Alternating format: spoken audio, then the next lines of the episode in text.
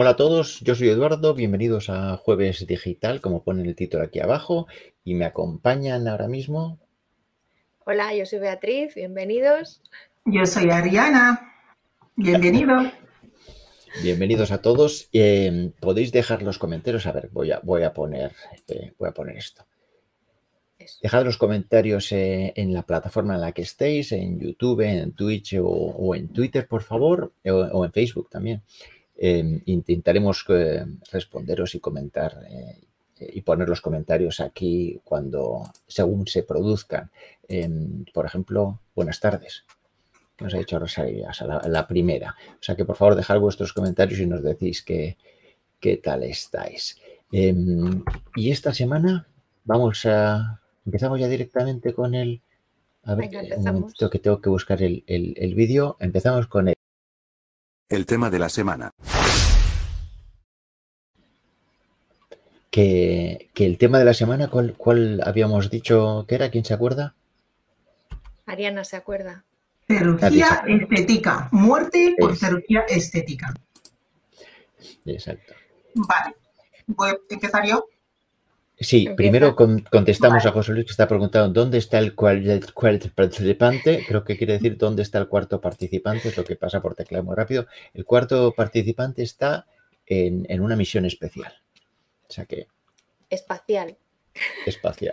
O sea que, espacial. O sea que Ariana, estaba diciendo muerte por cirugía estética, que es lo que vamos a hablar hoy. muerte por cirugía estética es porque hoy en día em, para vas debajo del bisturí es muy común. Mm, ahora no, la gente no te enseña con dedos cuando tú vas por la calle o cuando tú entras a una clínica para hacer un arreglar cirugía sí, en la cara o en su propio cuerpo, porque hoy en día tenemos más tolerancia, hacemos como nos da la gana ah, con nuestro cuerpo, nuestro, nuestra cara y cualquier cosa. Pero mm, muerte por cirugía es como, hay dos, ¿cómo se llama? Mm, mm, dos definiciones. Muerte por cirugía, uno es, y la gente está como, no sé qué pasa con la gente hoy en día, y está muy mm, enganchada con cirugía estética. Cirugía estética podemos, decir de, ¿cómo se llama? Del muy light como Botox y files para los labios, pómulos todo, hasta, y, ¿cómo se llama? Prótesis. Y, la segunda definición, muerte por la cirugía, que desgraciadamente hoy en día en España y la gente... Mm, literalmente están muriendo, están muriendo de, uh, debajo del bisturí. ¿Por qué? Mm, porque yo creo que la culpa todo tiene nuestra, um, ¿cómo, se, ¿cómo, se dice eso en castellano? Um, our self-preservation, our self... Nuestra, nuestra autoestima, nuestra, nuestro instinto de supervivencia.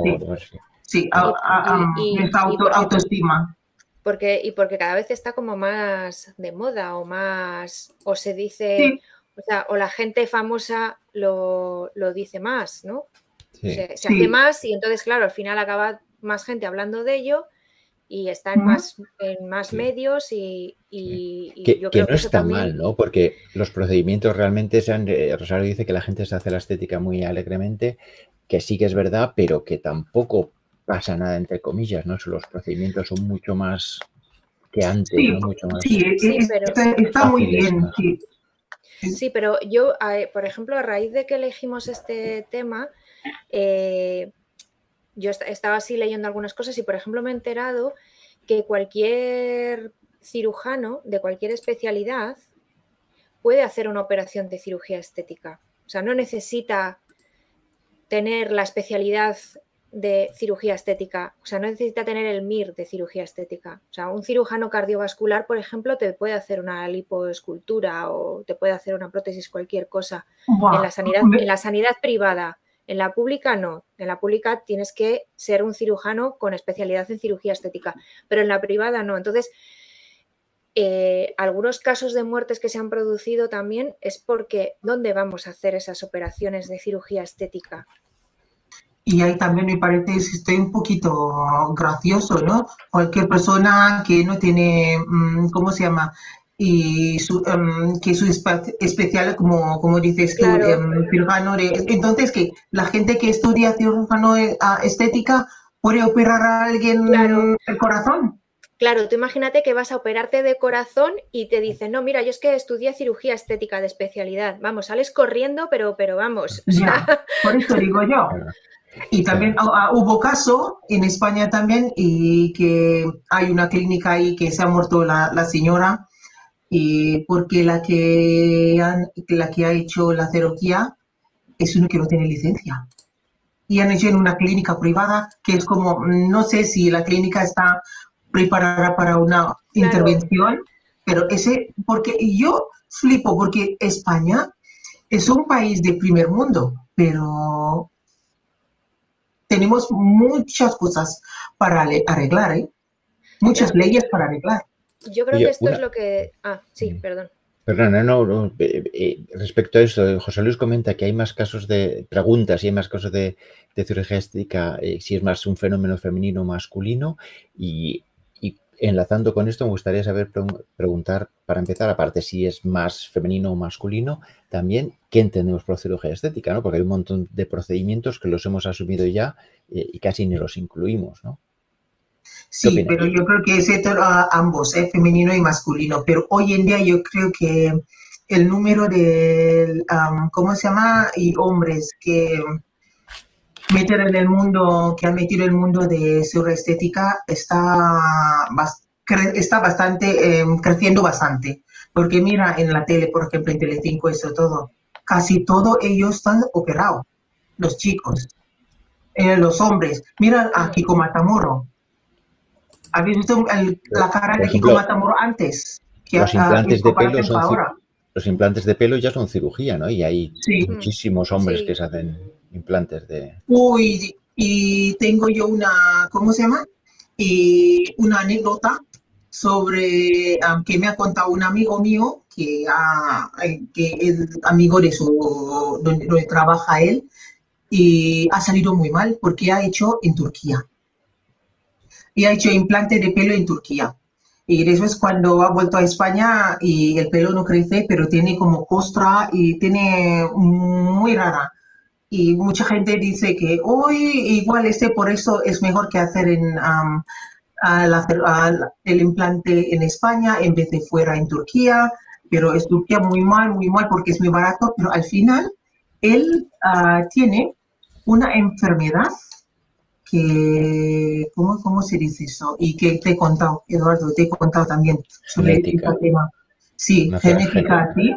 Sí, y no, no puede hacer cirugía porque si no sale, eh, es por sangre. Y entonces el médico en España dice que, oye, tú tienes que mirar.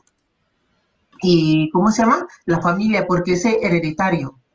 Esa enfermedad es hereditario y entonces ha hecho, um, la familia ha hecho hereditario solamente a los varones.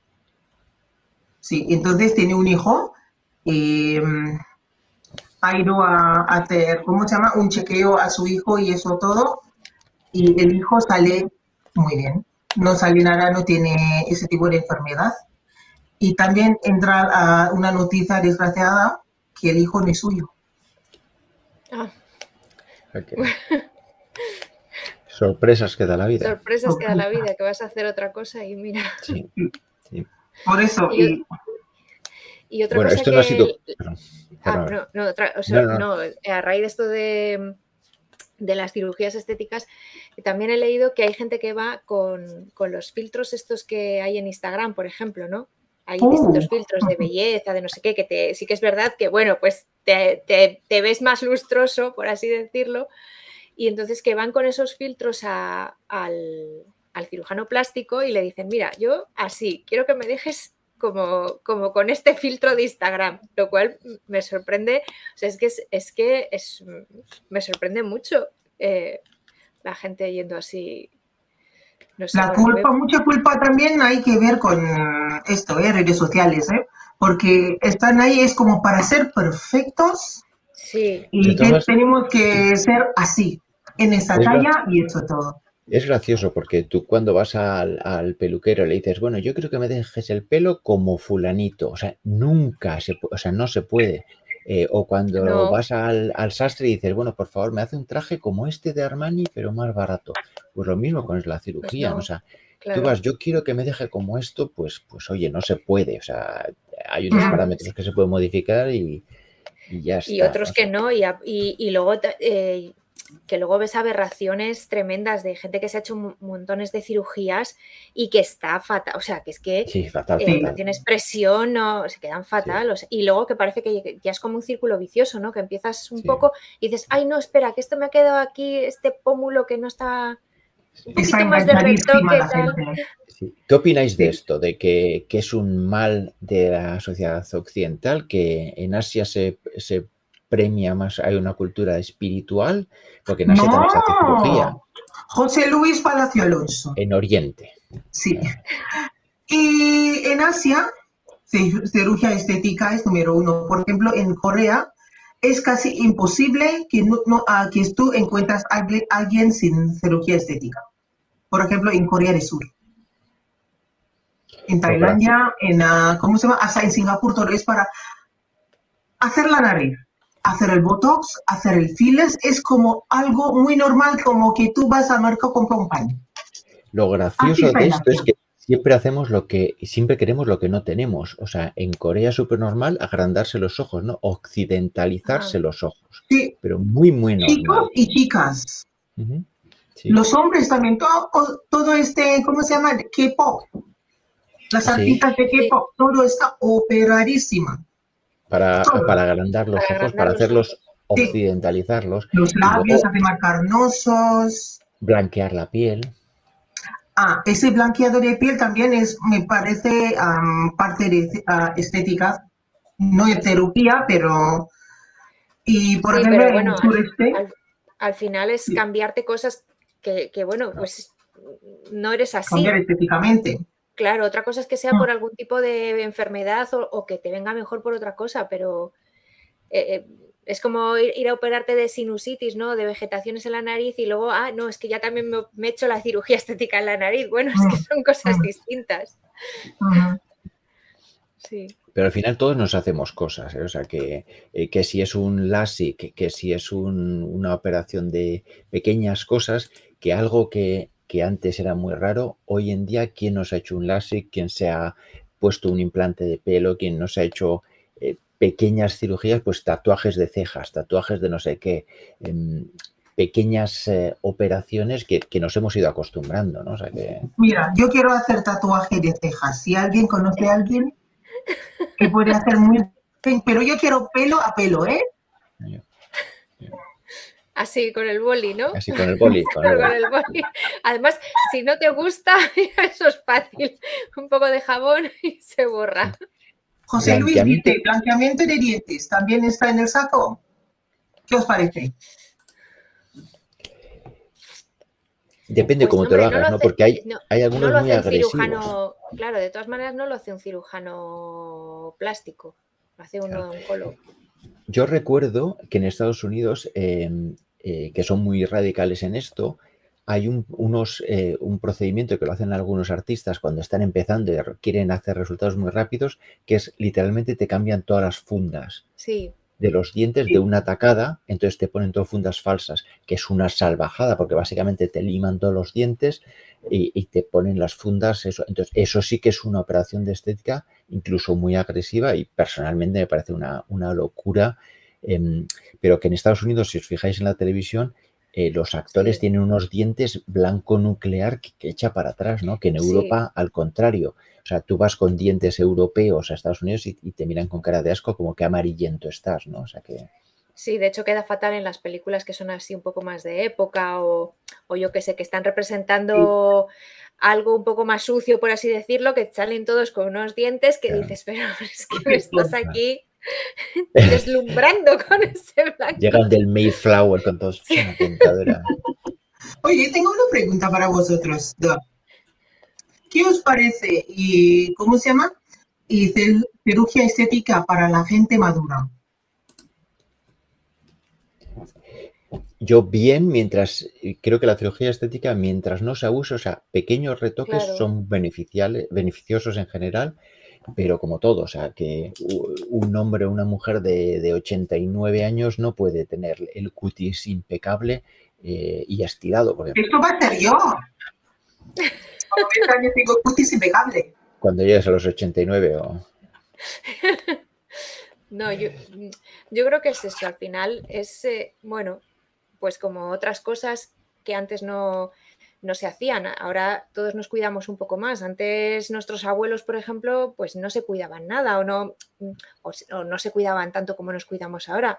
Pues la cirugía estética es una cosa más para cuidarse. No abusar, hacerlo en sitios donde, bueno, que, tengas una garantía y ya está. Pero ¿cómo vas a saber si yo tiene garantía o no? Porque hoy en día todo en Google está, bueno, tú puedes comprar y pero, puede, pero fíjate, o sea, simplemente si vas a ver las instalaciones, al final es una cirugía. Necesitas tener, por ejemplo, igual, eh, igual tú, yo preguntaría si tienen una UCI, por ejemplo. Si te pasa algo, ¿qué pasa?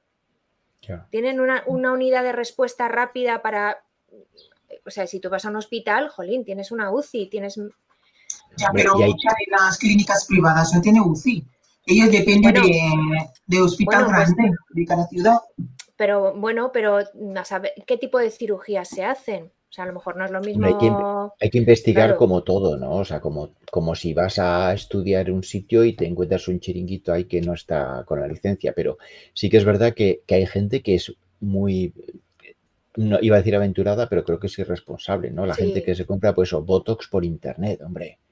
Pues, pues, pues, inyectarte cosas que compras en China, que se ha visto en algún caso y tal, inyectarte en la cara, por Dios bendito, vamos, eh, si lo haces, por lo menos vete a un lugar donde, donde haya algo de calidad, ¿no? O sea que... y, también en el último caso que ha salido en las noticias, que una señora también está en coma, no sé cómo está ahora, y quizá ha muerto o no, todavía está en coma, eh, también ha hecho como tres cirugías a la vez.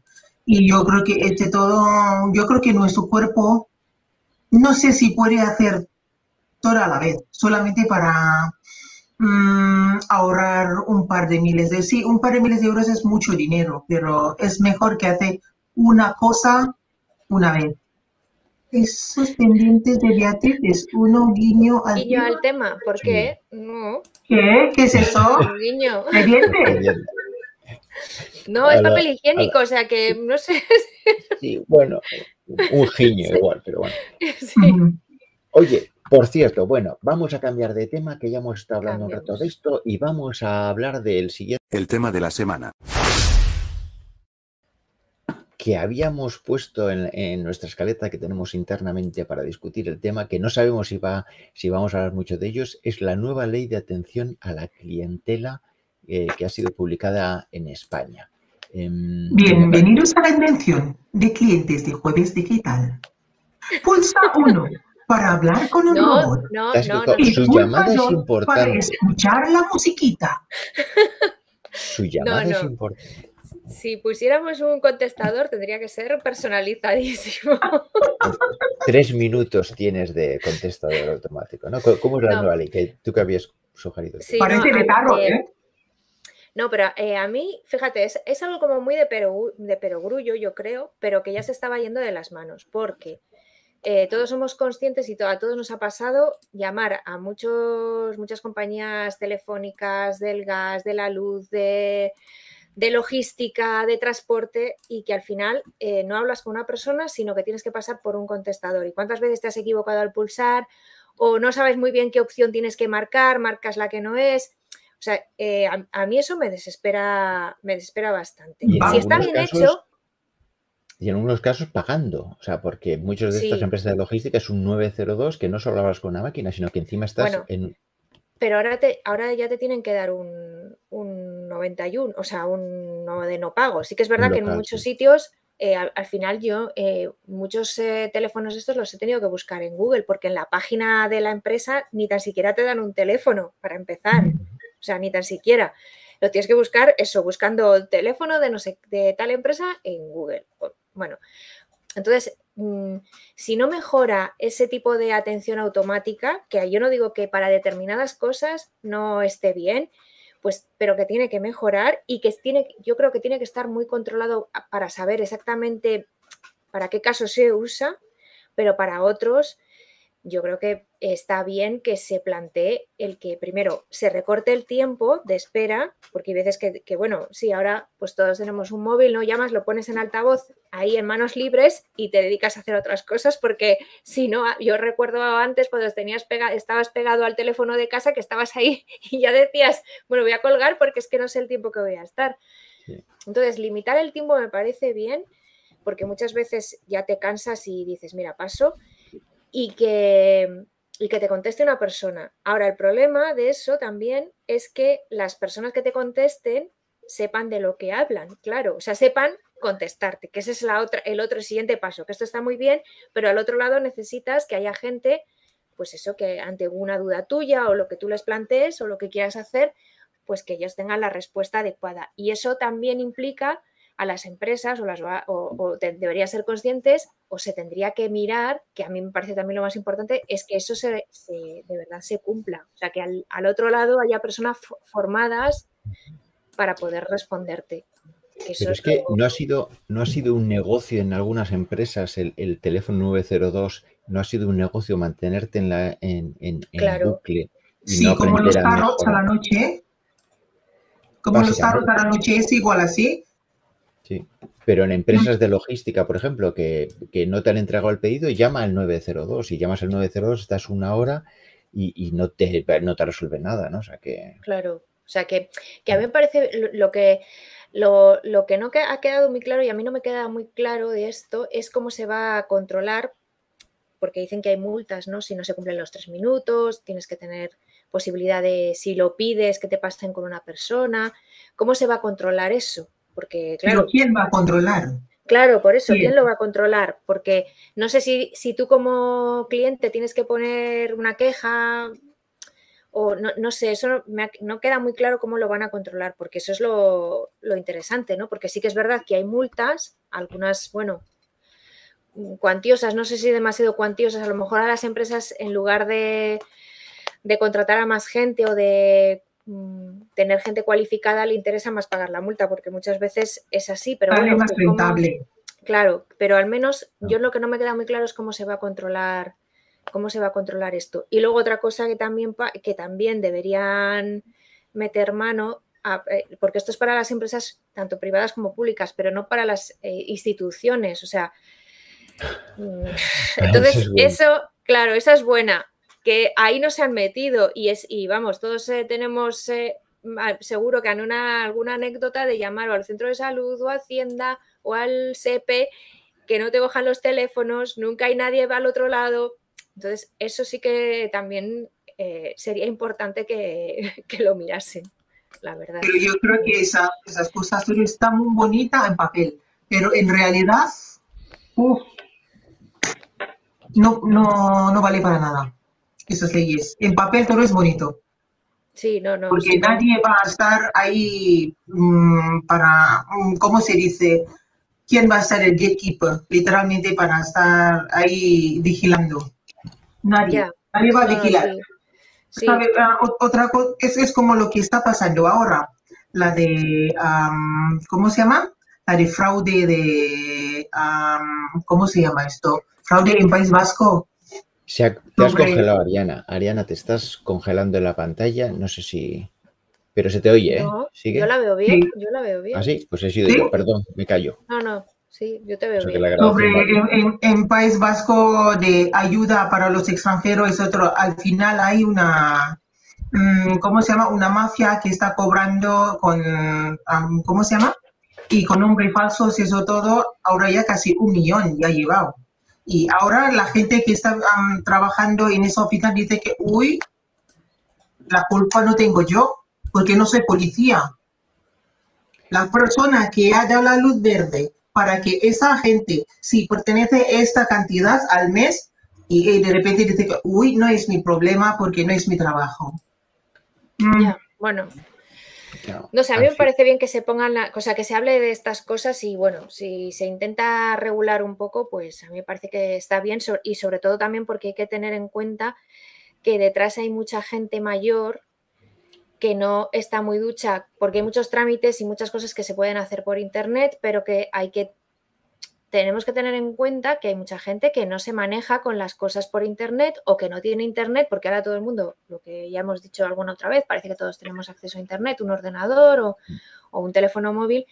Y bueno, pues eh, yo creo que es importante. Hay que, hay que tener los dos, porque hay trámites que no se pueden hacer que no se pueden hacer con móvil, efectivamente. muchísimas cosas con certificado digital imposible es, Es imposible. Entonces, yo creo que estas cosas también, eh, porque luego se habla de la brecha digital, y es que la brecha digital la vamos creando porque, porque vamos dejando a gente atrás, porque vamos cortando servicios, como, bueno, ya los sistemas financieros, ya eso ya es eh, pues otra cosa que, bueno, que al final, pues mira, la gente se queja. Y, yo siempre digo, es que eh, ahora, bueno, pues hay muchos que decimos, bueno, esto no va conmigo, me da igual, pero es que todos vamos a llegar a tener, o esperemos tener 70, 80 años y nos va a pasar igual. O sea, quién sabe que dentro de 20 años, pues las cosas hayan cambiado de tal manera que nosotros no sepamos hacer eso y que queramos hacer un contrato o reclamar algo y no puedas.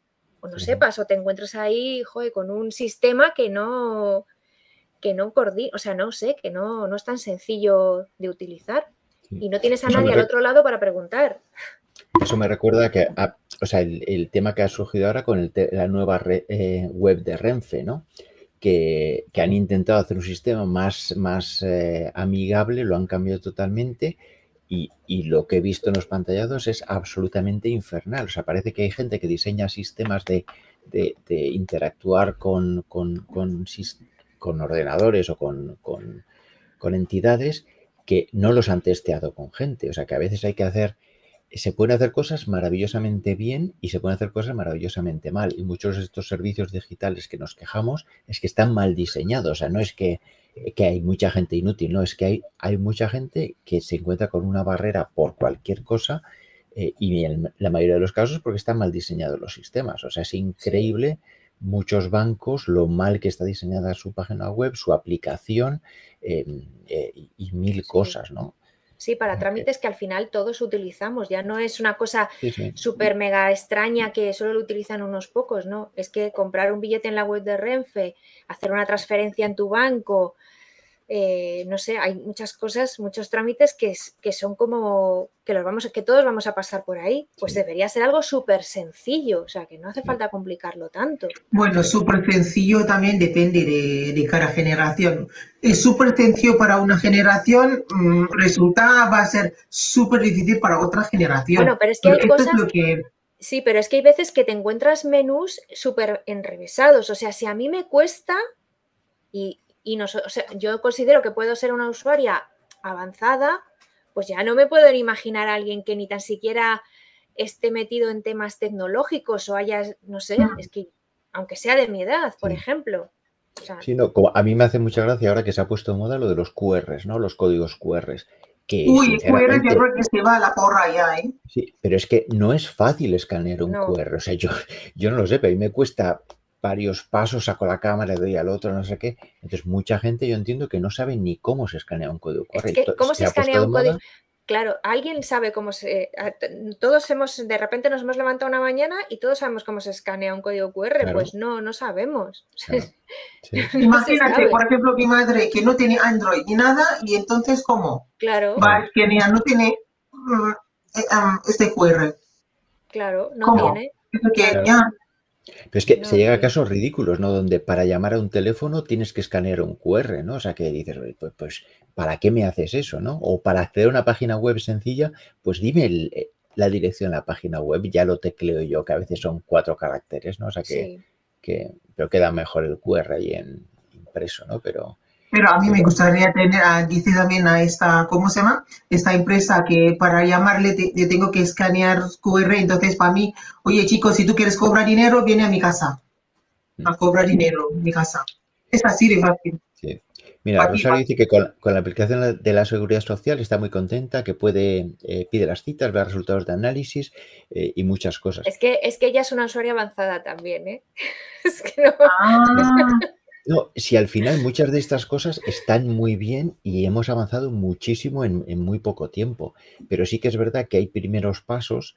o sea, a, mí me encanta el tema de, acceder a la seguridad social, a, servicios de estos, pero el, el proceso de conseguir un certificado digital, que es lo que es aquello, es complicado y yo entiendo que mucha gente ese proceso eh, le puede costar tiempo, aparte de tiempo y esfuerzo, eh, pues mentalmente no es fácil, o sea, instalar un certificado y, cosas. No, instalar el certificado, o sea, para mí el certificado digital debería ser muchísimo más sencillo porque además es que es algo muy útil cuando lo tienes. Dices, ¿cómo, puedo, ¿cómo he podido yo estar antes sin este certificado? Porque es que ves la cantidad de trámites que puedes hacer con un clic sin moverte de casa, sin tener que pasar por ventanillas, sin tener que moverte. Pero ahora conseguir tener instalado el certificado digital no es nada, no es nada fácil, ¿eh? O sea que. Pues señoras y señores, pensamos que no íbamos a hablar de este tema, pues hemos estado hablando eh, bastante tiempo. Con lo que... ¿Cuánto hemos estado? 15 minutos, un poquito más, ¿no? Sí. O sea que vamos a pasar al siguiente tema, que va a ser... Cosas que hemos aprendido. Las cosas que hemos aprendido. A ver, ¿qué tenéis esta semana para, para, para comentar en cosas nuevas que hemos, que hemos aprendido. Venga, empiezo yo si queréis. Mientras Ariana se lo piensa, a ver, que rebusque, que busque, busque aquí en la cabeza. Busca en la escaleta. Bueno, pues eh, yo me he enterado que no lo sabía a raíz de leer eh, la semana pasada como eh, finalizó el Festival de Cannes, pues leyendo así un poco el palmarés y tal, y bueno, algunas cosillas, eh, yo no sabía que, no solamente el Festival de Cannes, pero bueno, en los festivales hay un jurado ecuménico que da un premio religioso. Sobre, ¿Cómo? sí, sí. Yo no lo sabía tampoco. Y es desde el, desde el año 73, desde 1973. Se creó de forma independiente en el Festival de, de Lorcano en Suiza y luego al año siguiente pues ya lo cogió Cannes y ahora también está Montreal, Berlín y tienen eso, un jurado ecuménico donde el único requisito para, para formar parte de este, de este jurado es que seas miembro de, la Iglesia cristiana. Y está formado por, por periodistas, por profesores, por teólogos de forma independiente y en estos festivales pues eh, crean, o sea, ven las mismas películas que el, que valoran las mismas películas que el jurado oficial y dan un, premio dentro de esta categoría de premio religioso. A mí me, vamos, me ha resultado súper curioso porque no tenía, no tenía ni idea. ¿Y cuáles son los criterios de, pues, pues, pues, dicen que valoran valores cristianos. Entonces, bueno, pues la dignidad humana, eh, que la película pues tenga valores eh, de medio ambiente, del medio ambiente, del paz. ¿Solo los cristianos tienen, tienen estos? ¿Otras religiones no tienen? No, vamos, en estos festivales solamente, vamos, no sé si habrá más, pero yo lo que, lo, que he leído, el premio que dan es un premio de los cristianos, vamos, de... Y, es, y vamos, que luego también había anécdotas, por ejemplo, el año pasado en el Festival de Cannes, eh, no sé si oísteis hablar eh, de la película Benedetta de Paul Verhoeven. Yo no la, no la llegué a ver, yo he visto el tráiler mil veces y creo que como vi el tráiler tantas veces, quizás ya por eso no, no, me, no me quitó un poco las ganas de verla. Pero bueno, la, peli en resumidas cuentas va eh, de, de, una monja lesbiana y hay alguna escena donde se masturba con la figura de Jesús. O sea, la película es muy fuerte, es así muy bastante potente. Bueno, como, así. como así como resumen, ¿verdad? Bueno, pues claro, es el, jurado ecuménico este también tuvo que verse la película esta y entonces una, una de las que formaba parte del jurado decía que cuando a ella le tocaba ver este tipo de películas decía, joder, mm, alguna cosa habré hecho mal en la otra vida que me toca ver este, cuando me toca ver este, este tipo de películas yo pienso que algo mal eh, he tenido que hacer en otra vida porque es como una especie de, como que me toca espiar pecados o algo así. Bueno, muy graciosos, ¿no? los del jurado ecuménico estos. ¿Y ha ganado este premio? No, no ganó, no, no, claro, no, no, esta peli. No, porque además ellos dicen, o sea, ellos los ven, las ven y dicen, bueno, hay que ver de todo y tal, pero no, este tipo de películas no, no, no, les gusta, vamos, que no, no, no, las van a premiar. Y aquí en España estuve mirando y, por ejemplo, en el Festival de San Sebastián sí quedan también, no, no existe un jurado, o sea, no hay un premio como tal o un jurado ecuménico como tal, pero sí que, mm, sí que, tiene, sí que hay una asociación, la Asociación Católica para la Comunicación, sí que da un premio dentro del Festival de San Sebastián.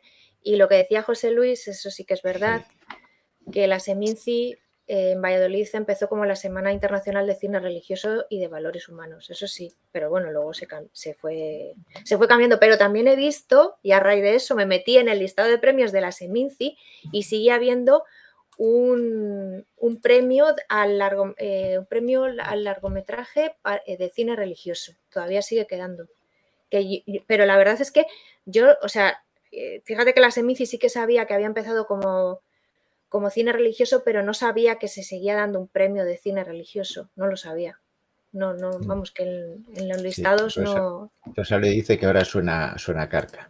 Posiblemente en su día también sonará carca, pero bueno. Pero, sí, a mí me ha llamado la atención por eso, porque son festivales como muy importantes pero y, que tampoco lo, o sea, que luego cuando tú ves el listado de los premios tampoco te, por claro, no son, no son premios oficiales como tal, o sea, no, están dentro de... Bueno, al final cuando miras atrás alguna de estas cosas, pues, pues incluso los, los, Oscars de Hollywood, ¿no? Como empezó el tema del premio, pues eso, que, oye, ¿cómo te llamas Oscar? Pues venga, les llamamos los Oscars, ¿no? Y que a veces la historia detrás es... Eh, le quita un poco de glamour, pero bueno, pues sí, interesante. Ariana, ¿tú qué has aprendido hoy de esta semana?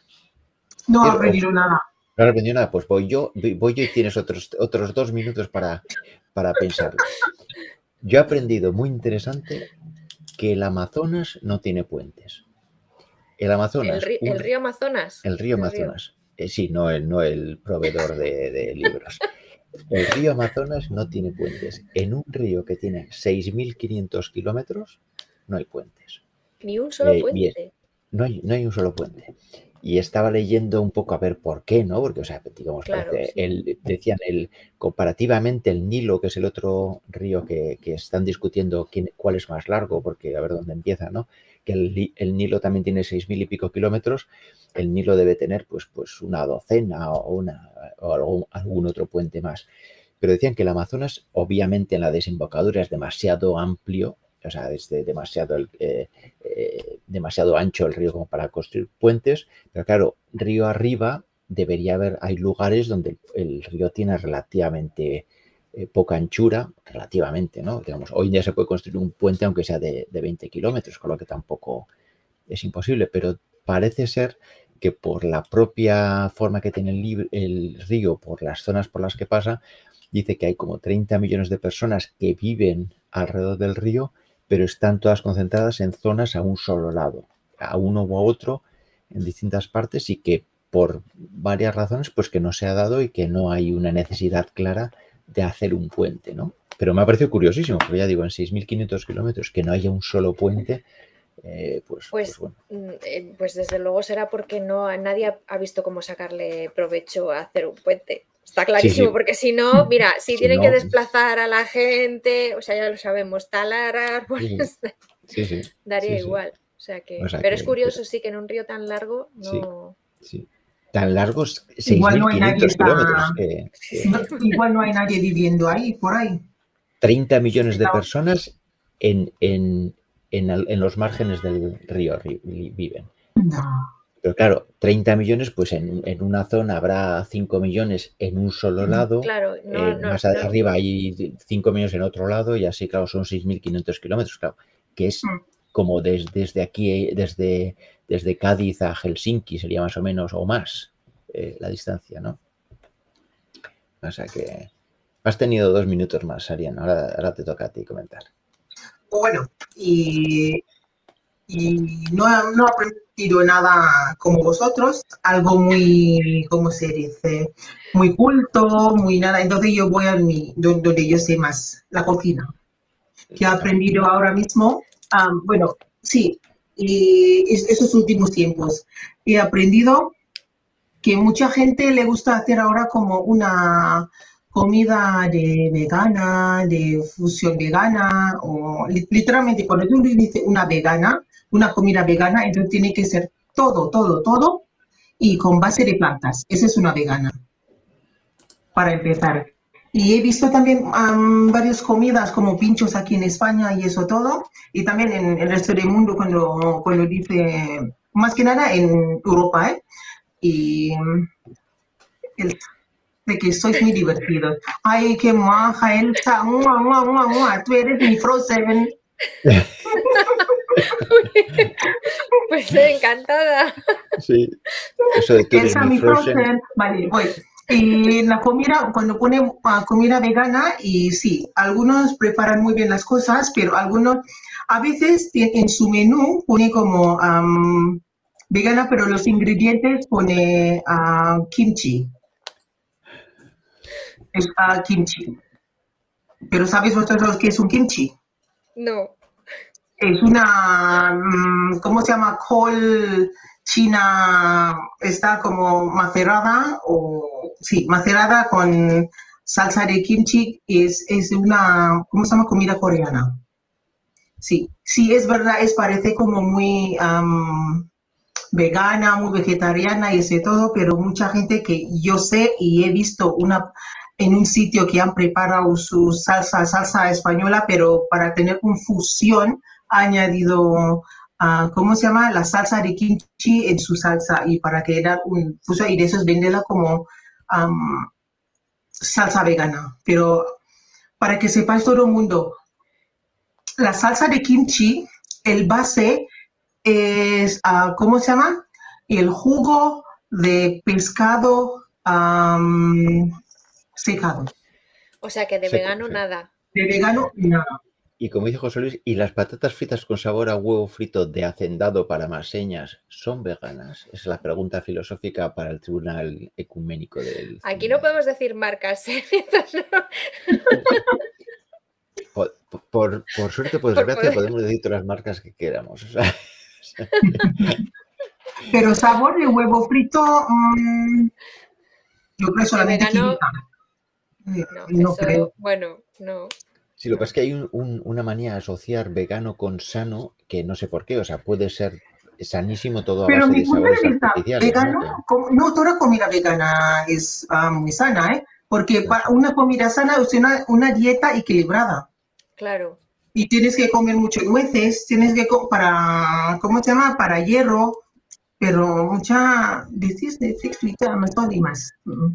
Sí, te- tenemos, tenemos eh, comentaristas quisquillosos eh, en esta charla. Sí. O sea que gracias por Sí. vuestras quisquillas. O sea que- Sí. o sea que- pero bueno. Pues, o sea, que has aprendido la- que la comida vegana no es tan vegana como... como Sí, no es tan vegana como, Ese es un buen melón para abrir también. Lo Sí. de. sí, Sí. porque yo tengo mucho para decir también, porque he visto con mis ojos y he probado todo, Sí, bastante. sí. La semana pasada hablabas del, del sándwich eh, vegetal ese que tiene jamón York. que- Sí. Y de queso vegana. Y le ha gustado Rosario. sí. Pues con esto y un bizcocho pasamos al siguiente tema. Cosas que hemos visto. y tengo que cambiar esto rápidamente y pulsar uno de estos que luego, me- que luego se me queja la gente que no uso. Eso, eso. Cosas que hemos Los visto. ruiditos, los ruiditos. A ver, ¿quién quiere comentar algo que haya visto esta semana? Cine, televisión, YouTube, streaming. Ariana, empieza tú, que venga. Ariana. Bueno, me toca a mí. Yo fui la Venga. última, ahora la, la primera. Pero lo siento mucho si he, to- ah, he pisado el- a pie de alguien. Pero no. Y la que he visto en internet, en YouTube y también en las noticias. Y que he visto Eh, hace un par de días, am, ¿cómo se llama este? Y Brad Pitt ha demandado a Angelina Jolie. Ha demandado a Angelina Vale, por sí, sí, defamación sí. Vale. por defamación. Ese, ¿qué, qué quiero decir? Pero ese es mi punto de vista, ¿eh? Lo siento mucho. Y O sea, yo creo que ahora en, las- Estados Unidos... Ariana, en la, en la seccionista metes lo que te apetece con la excusa de que lo has visto. Claro, pero está bien. Vale, vale. Ella, coge- ella ha cogido las cosas que hemos visto y lo lleva a su terreno. Me encanta. Es que me ¿Me habéis encanta. visto? No, no, venga, comenta, comenta, perdona. Bueno, y este que esto, em, que he visto están por defamación. Yo creo que ahora en Estados Unidos es, es una moda, eh, después de COVID, los celebrities usando, em, ¿cómo se llama?, el proceso judicial para empujar su nombre y para que le conozcan Pero ha más, sido, para que... ha sido por difamación. Sí, por ¿Ha sido por difamación? No, era no era porque habían vendido una parte de la empresa que no se podía vender. No, ah, una parte de esto, ¿cómo se llama? De, de la viñera. ¿Cómo se llama? Del viñedo. Sí, viñedo, en, esto, en Francia, porque Angelina Jolie ha vendido su, su, parte a, a un ruso. Es eso. Pero también dentro de la, esto es también difamar por su, porque Angelina Jolie también ha dicho que en su divorcio ha dicho que no es un buen padre porque es un borracho y ha, dicho esas cosas. Por eso, y también está metido ahí dentro.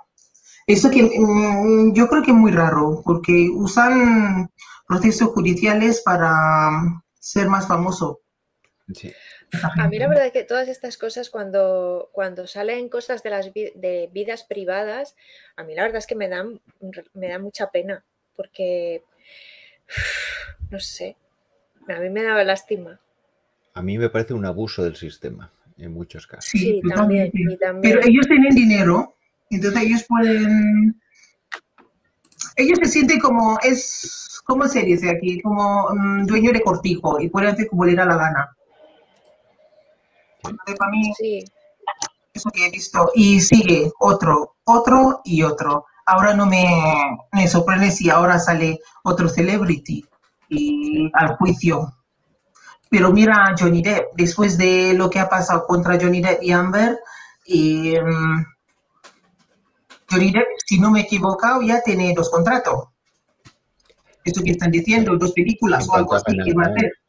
Y ahora Amber también, un lado dice que Amber no puede, a nadie la quiere para trabajar y otro lado dice que ella también ha, firmado uno o dos contratos después de salir esa cosa. Pero vamos a ver cómo está. Igual la gente va a hacer como en seis meses, van todo a la normalidad. Eso es lo que he visto. Sigue. Pues, pues muy bien lo que has visto. Beatriz, te toca.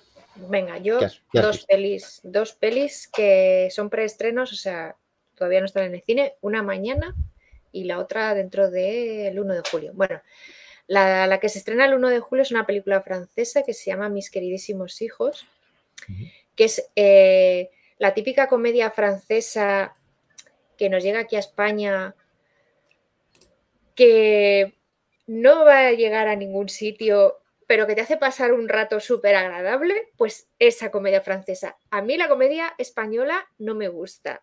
O sea, no suelo ir a ver comedia española. ¿No has visto siete apellidos vascos? Sí, sí que la he visto. Bueno, pero esa, esa se puede, esa se salva. La de apellidos vascos. Las, de, las demás secuelas no.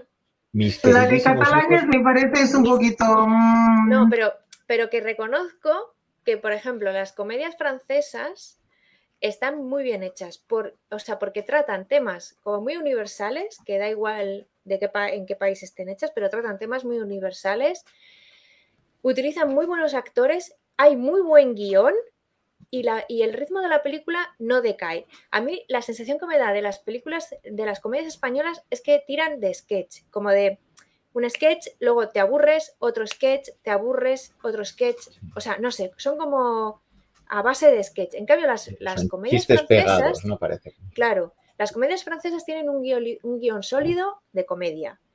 Y es que están bien, que sí, que son, las son películas que a la semana, vamos, que no te vas a acordar de ellas o que las has olvidado, pero ese rato que estás ahí de hora y media, hora y cuarenta, pues te lo pasas bien. Y esta de mis queridísimos hijos, pues es súper divertida. Está muy bien, o sea, mm, pues para eso, para un día que dices ahora en verano hace mucho calor, que ¿Qué veo? Pues mis queridísimos hijos, estás hora y media, un poquito más, te echas unas risas, además tiene su parte de reflexión también, porque esta también tiene su parte de reflexión y ya está. No, eso, me, eso me recuerda un poco lo que comentaste la semana pasada de, Top Gun Maverick, ¿no? Que hace falta películas de estas, que no siempre hay que ir a ver lo más profundo del mundo, sino una comedia ligera cuando tenemos un momento de comedia ligera o una película. Sí, pero que, que, yo, por ejemplo, soy más soy más, si, quiero ir a ver una comedia, os, em, casi prefiero una comedia de estas francesas que una española, y eso que yo soy muy de cine español, mm. pero en la comedia sí que no... no, no ¿Doblada o doblada con subtítulos? No, eh, en versión original con subtítulos. Pero es que está muy bien. El francés es muy chulo oírlo. Sí. Oírlo, sí, está muy bien. Y luego en contra, no, bueno, te- te- tienes los subtítulos, entiendes todo. No. Y para contrarrestar, pues una película española que no es comedia, que se titula La Voluntaria de Nelly Neguera, que es su segunda película, con Carmen Machi, que a mí me gusta mucho Carmen Machi. Sí. Y la, vamos, la, la película yo os la recomiendo. eh, se estrena eso eh, mañana o hoy. eh, y, y ¿En Netflix trata se puede también- ver? en Netflix yo creo que todavía no, porque la van a, poner en cine, o sea que mm, no sé si en Netflix no, todavía habrá que esperar y no sé si se venderá alguna plataforma. Y, y trata sobre cómo, o sea, sobre cómo los occidentales a veces vamos a, con ese espíritu de ayudar a un campo de refugiados en Atenas y vamos con, nuestra, con nuestro sombrero de occidentales de, bueno, queremos aquí, hace- vamos, a hacer, hacerlo, hacer mucho bien y a veces con, con esa forma de hacerlo desde nuestra perspectiva occidental, pues eh, no, no lo hacemos nada bien. Entonces, la película va sobre, sobre esto, eh, eh, centrándose en, en- en el personaje de Carmen Machi, de Marisa, que es una mujer pues que ha tenido una vida pues muy, eh, ella ha sido madre de tres hijos, era doctora, o sea, ha tenido una vida muy plena pro- profesional y personalmente, siempre muy ocupada, se ha jubilado y ahora pues ella quiere, necesitaba como hacer algo, ¿no? Y decide irse a un campo de refugiados a ayudar. Y, y- y la película está muy bien hecha porque yo creo que no, te puedes sentir, bueno, yo me sentí muy iden- identificada con lo que ella pasa, ¿no? De llegar allí, pues eso, con nuestras ganas de ayudar, pero que, que metemos Cuidado mucho con la los pata. spoilers, dice José Luis. Sí, eh, vale, ya no digo más. sí. Ya me. Pero bueno, que la película está, está bien, Y el asesino es Eh. el, cam- el, ¿Cómo es? El, el, el mayordomo, el mayordomo, ¿no? La película está bien y, y Carmen Machi hace un papel, bueno, yo es que Carmen Machi me parece estupenda, está muy bien. Sí, pero he, visto también el, el trailer de, de esta película, me ha, me ha gustado y yo quiero ir a ver y esa película, pero me, me recuerda un montón mm, cuando, ah, cuando, cuando estaba yo viviendo en Singapur, y todo viene gente, y viene europeos y también viene los americanos. Y siempre han venido con, ¿cómo se dice en castellano? En inglés se llama, viene con God Syndrome. Sí, con el Con el síndrome, síndrome de- de Dios. Sí, o sea, como Sí, sí. síndrome de Dios, ellos vienen de, de un país muy avanzado y, y ellos van a solucionar todo. Pero yo creo que cuando han venido a, mm, a Singapur, yo creo que han ido a un lugar muy equivocado, Sí, porque por somos mucho vivimos mucho mejor que ellos. Sí, eh, y vamos, que esta película también trata sobre eso, de que no escuchamos muchas Mm. veces lo que, lo que la gente quiere, ¿no? No lo que tú quieres o lo que Sí. crees que, que pueden querer, sino escuchar. Y Sí, no literalmente eso es lo, lo falta mucho, ah, mucho eh, de nosotros todos, escuchar. Escuchar e intentar mucho. entender, porque hay veces que, claro, como tú no vives esa situación, Mm. pues no la entiendes y, y- y- y bueno, y, lo haces con la mejor de las intenciones, pero Sí. pues no lo haces bien. Entonces, bueno, la película muy interesante, yo creo. Que os va a me gustar. alegro. Pues, ¿Abre pues, este fin de semana? ¿Empezar es- este fin de semana? Este fin de semana está en los cines, sí. Vale.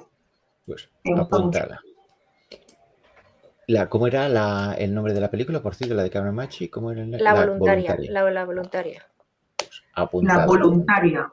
La Pues voluntaria. yo he visto, voy a contar una, he visto una película en, eh, en Amazon Prime, en, el- en la plataforma de, de Amazon, eh, que se llama Venecia Frenia, que es una película de Alex de la Iglesia, que...